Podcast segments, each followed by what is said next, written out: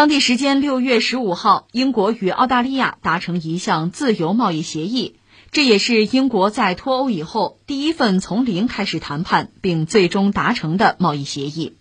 英国首相约翰逊表示，这份免关税协议使得英国汽车、苏格兰威士忌、饼干等商品售价更便宜，同时协议也为英国企业、消费者还有希望生活在世界另一端的年轻人提供了机会。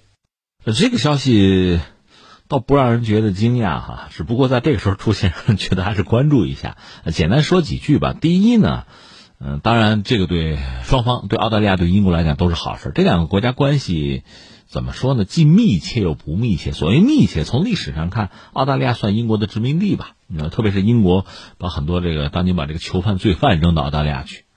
澳大利亚这个国土，你看在这个大洋洲吗？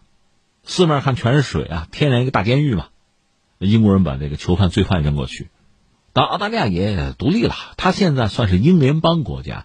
呃，表面上，你说这个国家元首名义上可以是英国女王，但实际上呢，澳大利亚也是一个独立的国家。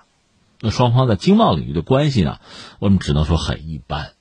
特别对于英国来说，因为从经济、从贸易来讲，英国还算是一个大国，在全球范围排，你不能拿它和中国比，它毕竟很小，是吧？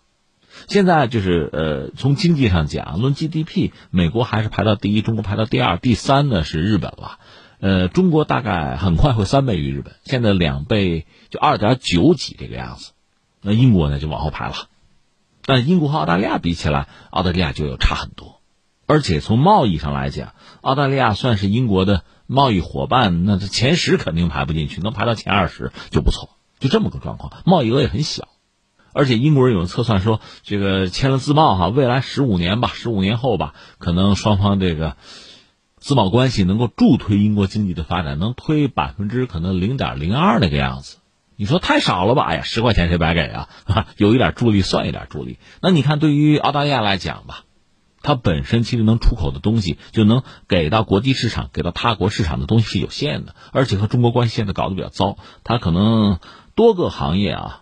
这出口怎么也降百分之四十吧，这是澳大利亚现在面对经济上的很大的一个困境啊。至于英国脱欧了，脱欧之后实际上就需要重新的去确定自己在国际贸易之中的地位，寻找和其他经济体这种位置吧。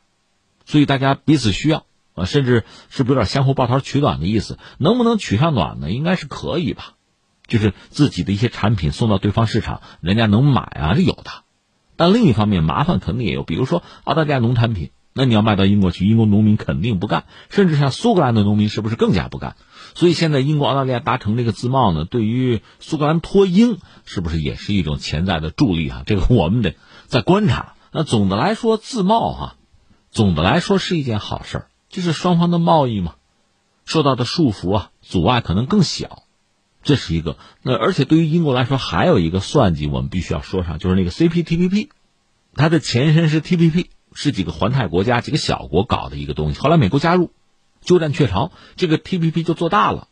而且，呃，在奥巴马时代嘛，最后的算计就是把中国排除在外，搞一个环太平洋的伙伴关系。但是特朗普上台之后呢，他退出了 TPP。而日本扛大旗搞个 CPTPP，呃，一直希望美国回来回心转意，但是拜登到现在可能也还没顾得上考虑这个问题。而英国既然脱了欧，其实能够加入的他都要加入，就各种各样的这个贸易组织啊、平台啊，能蹭都要蹭。那 CPTPP 肯定是他选择的一个方向。而现在和澳大利亚签了自贸之后吧，也算是加入 CPTPP 的一个敲门砖吧，他应该是有这样的算计。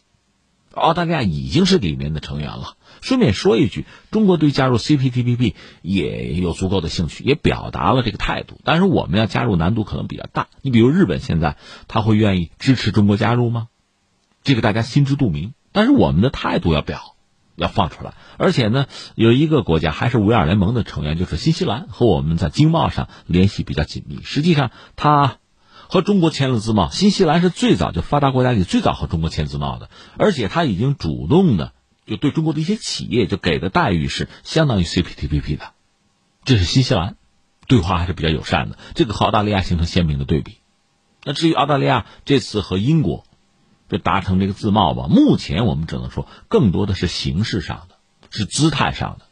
实质的利益双方所得恐怕还真是有限。